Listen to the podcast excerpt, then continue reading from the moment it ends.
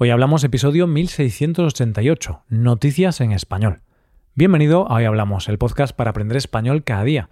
En nuestra web, hoyhablamos.com, puedes ver la transcripción, las explicaciones y los ejercicios de este episodio. También puedes escuchar el episodio extra semanal, que publicamos mañana, y tener clases con nuestros profesores Adrián y Paco. Todo esto te deberá llevar tu español al siguiente nivel. Hola oyente, ¿cómo estás? Es jueves y por eso vamos a conocer las noticias de hoy. Comenzaremos con el descubrimiento de una pintura. Después abriremos una cápsula del tiempo y terminaremos con una prohibición europea. Hoy hablamos de noticias en español. La vida no para de darnos sorpresas en muchos sentidos. Algunas sorpresas son buenas y otras malas.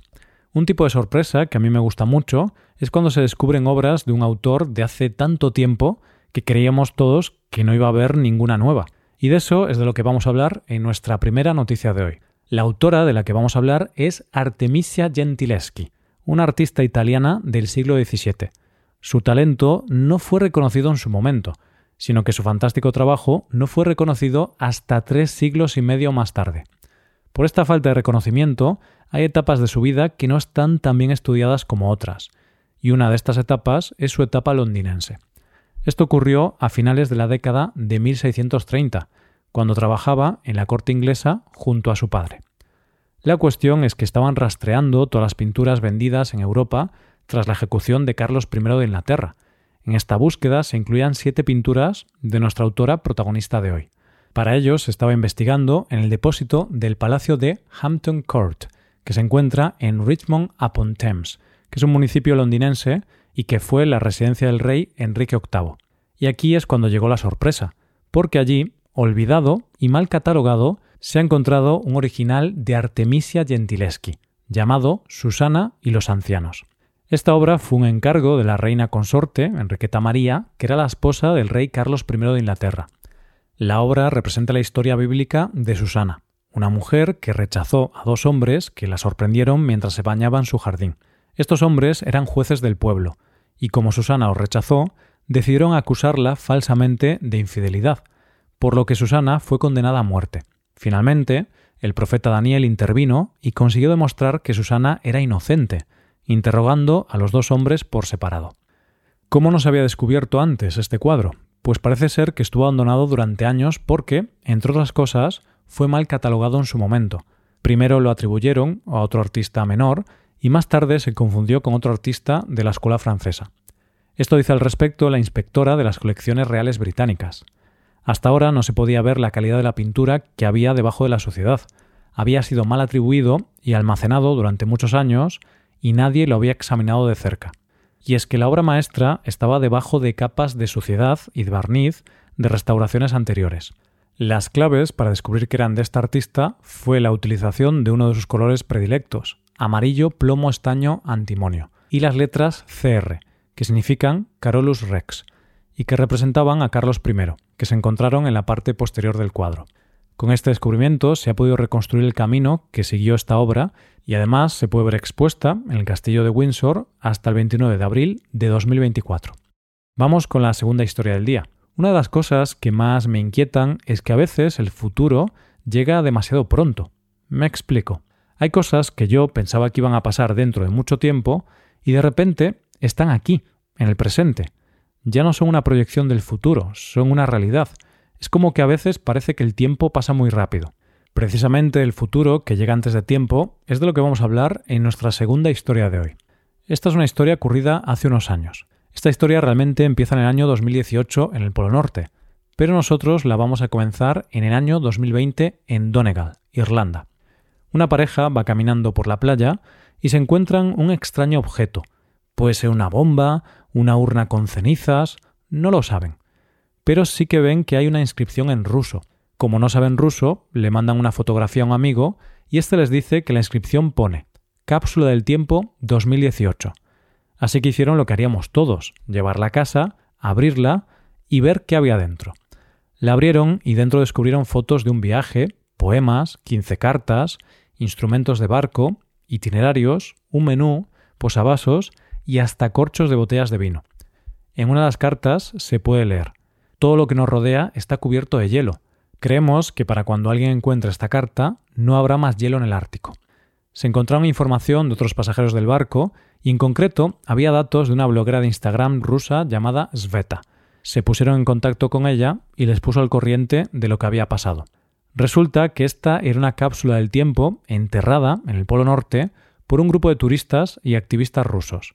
Ella les contó que ella y otras 124 personas del grupo Poseidon Expeditions habían llegado al Polo Norte en el año 2018. Según narra ella, nos llevaron hasta el Polo Norte geográfico en helicóptero, en grupos de cinco. Aterrizamos en él y depositamos la cápsula en el hielo. La idea era que esa cápsula del tiempo apareciera al cabo de 30 o 50 años, con la previsión de que el deshielo provocado por el cambio climático la llevaría a tierra al cabo de ese tiempo. Pero lo último que esperaban es que apareciera tan solo dos años más tarde.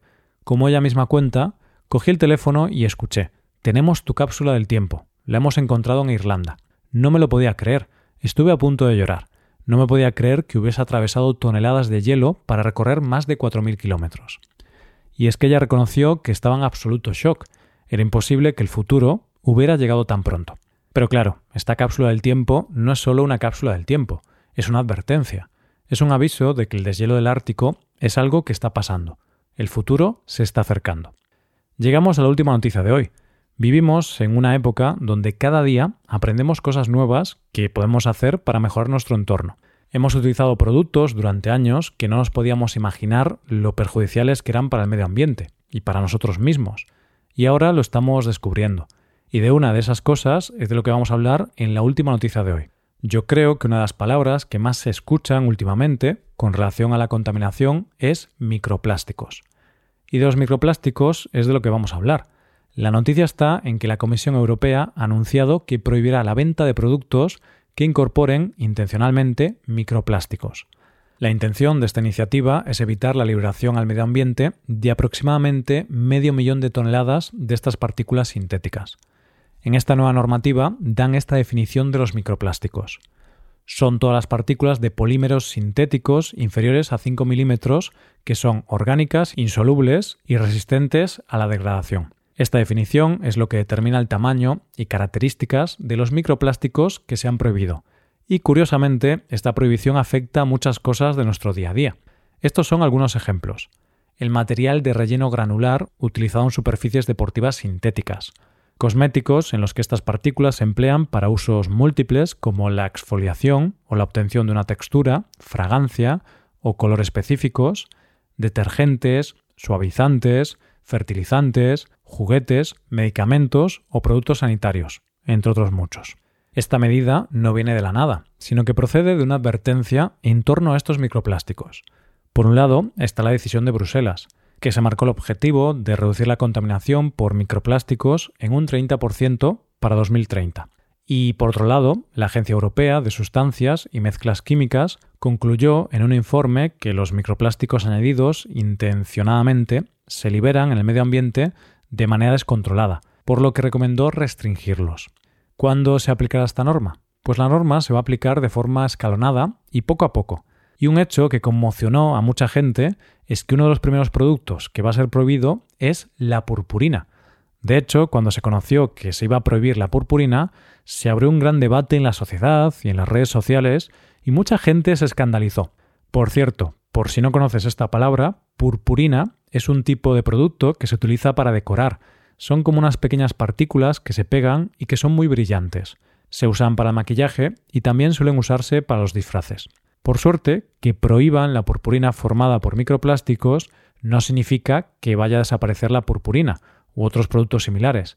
Significa que tendrán que buscar otros materiales menos contaminantes para producirlos. Es como las pajitas de plástico, que ahora están siendo sustituidas por las de cartón. Eso sí, yo espero que la nueva purpurina sea mejor que las pajitas de cartón, porque está bien luchar contra el cambio climático, pero, oyente, hay que reconocer que las pajitas de cartón son una auténtica basura. A mí no me gustan nada esas pajitas que se deshacen al beber, así que esperemos que encuentren una buena solución para la purpurina. Ya nos quitaron las pajitas, que no nos quiten ahora la purpurina. Y esto es todo por hoy, ya llegamos al final del episodio. Antes de acabar, recuerda que puedes utilizar este podcast en tu rutina de aprendizaje, usando las transcripciones, explicaciones y ejercicios que ofrecemos en nuestra web. Para ver ese contenido tienes que hacerte suscriptor premium en hoyhablamos.com. Esto es todo, mañana volvemos con dos nuevos episodios. Lo dicho, nos vemos en los episodios de mañana. Pasa un buen día, hasta mañana.